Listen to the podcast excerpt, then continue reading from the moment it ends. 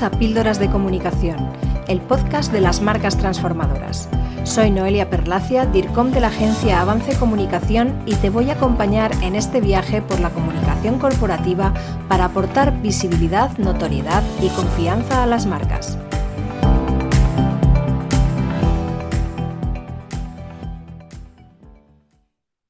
Como en casi todo, Estados Unidos está a la cabeza de la producción y consumo de podcasts de todo tipo, incluidos los podcasts corporativos, y son pioneros en este formato de audio. Sin embargo, según el segundo informe del Observatorio eBooks, una de las principales plataformas especializadas en podcasting, la escucha de podcast en habla hispana se ha duplicado desde el año pasado y cada vez más marcas integran este formato dentro de su estrategia de comunicación corporativa. Según los datos de este estudio, un 42% de los oyentes escuchan podcast diariamente y un 28,12% una vez por semana. Es también llamativo que los usuarios no descartan los episodios largos, ya que los episodios consumidos tienen una duración media de 80 minutos.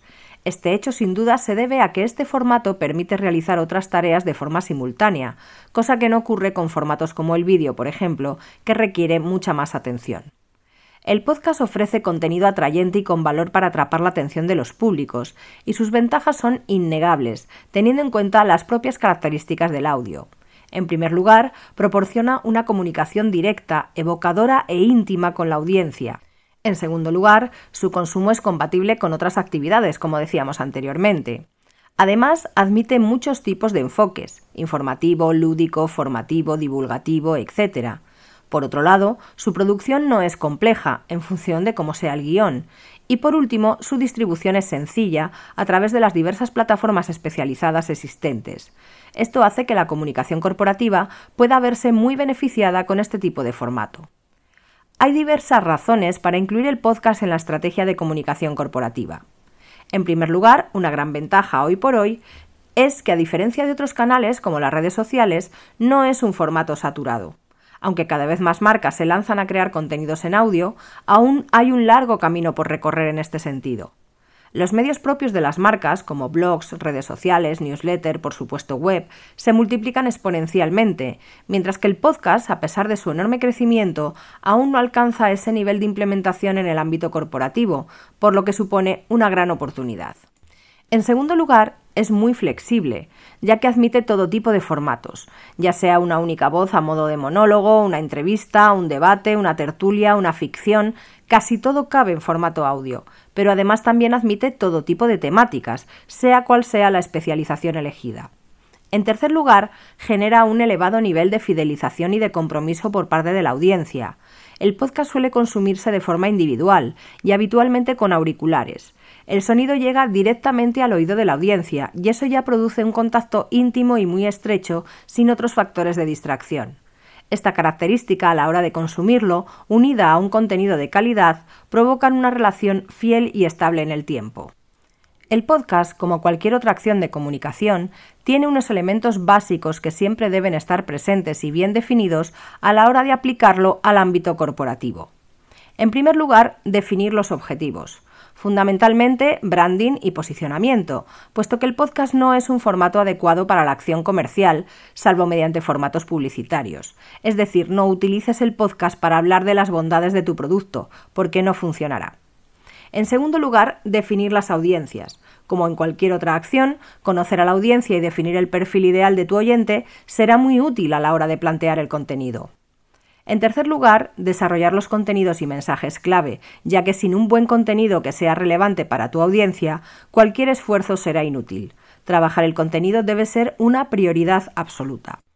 En cuarto lugar, la planificación, ya que hay que decidir la periodicidad de los episodios, si va a ser un número limitado o se difundirá de forma indefinida, tener en cuenta los tiempos de producción, etc. En el caso del podcast, además, hay que tener en cuenta aspectos como la complejidad del contenido a la hora de producir, ya que se puede ir desde lo más sencillo, que es una grabación con un micro, un ordenador y una única voz, hasta producciones complejas, como pueden ser los episodios de ficción o contenidos con multitud de efectos sonoros, recreaciones de todo tipo, etc. También se debe decidir si se va a producir mediante medios propios o es necesario recurrir a profesionales especializados y los medios a través de los cuales se va a difundir. Hoy en día hay diversas plataformas para la difusión de podcasts, como pueden ser ebooks, Apple Podcasts, Google Podcasts, Spotify, Amazon Music, etc. Por supuesto, también deben tenerse en cuenta los soportes propios, como la web corporativa. En resumen, la fase previa de estrategia y planificación es fundamental a la hora de producir un podcast. La segunda fase sería la producción, ya sea por medios propios o externos, y posteriormente la difusión a través de las diversas plataformas y soportes, y por último, no menos importante, la promoción para darlo a conocer, ya sea mediante medios propios o pagados. El contenido en audio y específicamente el podcast es un formato al alza y es tendencia desde hace tiempo, como medio propio a tener en cuenta en los planes de comunicación corporativa, pero también como herramienta de comunicación interna. Antes de lanzarse a crear un podcast para la comunicación interna de la compañía, hay que tomar varias decisiones importantes. En primer lugar, debemos decidir el enfoque más apropiado. Algunas compañías han utilizado este formato durante las épocas más complicadas de la pandemia como herramienta de información y cohesión de sus plantillas, por las características especiales del formato. El enfoque, ya sea informativo, formativo, divulgativo, lúdico, etc., dependerá del objetivo que se persigue con estos contenidos. En segundo lugar, es importante decidir si será un podcast periódico, de duración indefinida, o con un número determinado de episodios. De esta manera, tendremos una idea más clara sobre la mejor manera de distribuir el contenido. En tercer lugar, hay que determinar el formato del podcast, es decir, si va a ser una única persona, un formato diálogo, entrevista, mesa de debate, etc. En cuarto lugar, una de las decisiones fundamentales para un podcast interno será su voz si es una persona de la propia empresa la que habla o conduce el podcast o si se elige una locución externa. Esto depende totalmente del objetivo y del formato. Si lo que se pretende es informar sobre temas relativos a la compañía, será más apropiado elegir una voz interna, o bien un locutor externo que actúe con los interlocutores de la compañía. Si elegimos un formato narrativo, probablemente será necesario recurrir a voces externas. En quinto lugar, hay que decidir si realizar un podcast con medios propios o contratar medios externos, dependiendo de la complejidad del podcast y del formato, al igual que ocurre si el podcast se plantea como una herramienta de comunicación externa. Por último, tenemos que hacer referencia al guion. El guion es un elemento fundamental para la elaboración de un podcast. El guion debe reflejar todo el contenido locutado, así como todos los elementos sonoros, efectos, etcétera, minutados correctamente para facilitar la posterior edición.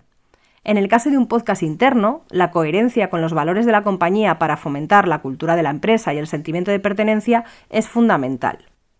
No conviene improvisar.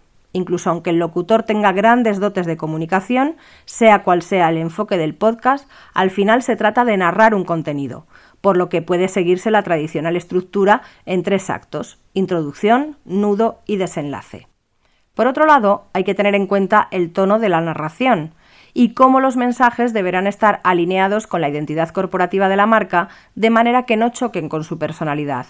En este sentido es importante contar con una marca bien trabajada en sus aspectos textuales, lo cual facilitará la determinación de las características del podcast.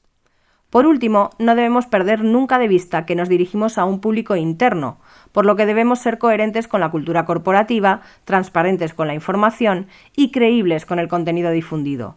Lo contrario supondría conseguir el efecto contrario al que pretendemos alcanzar.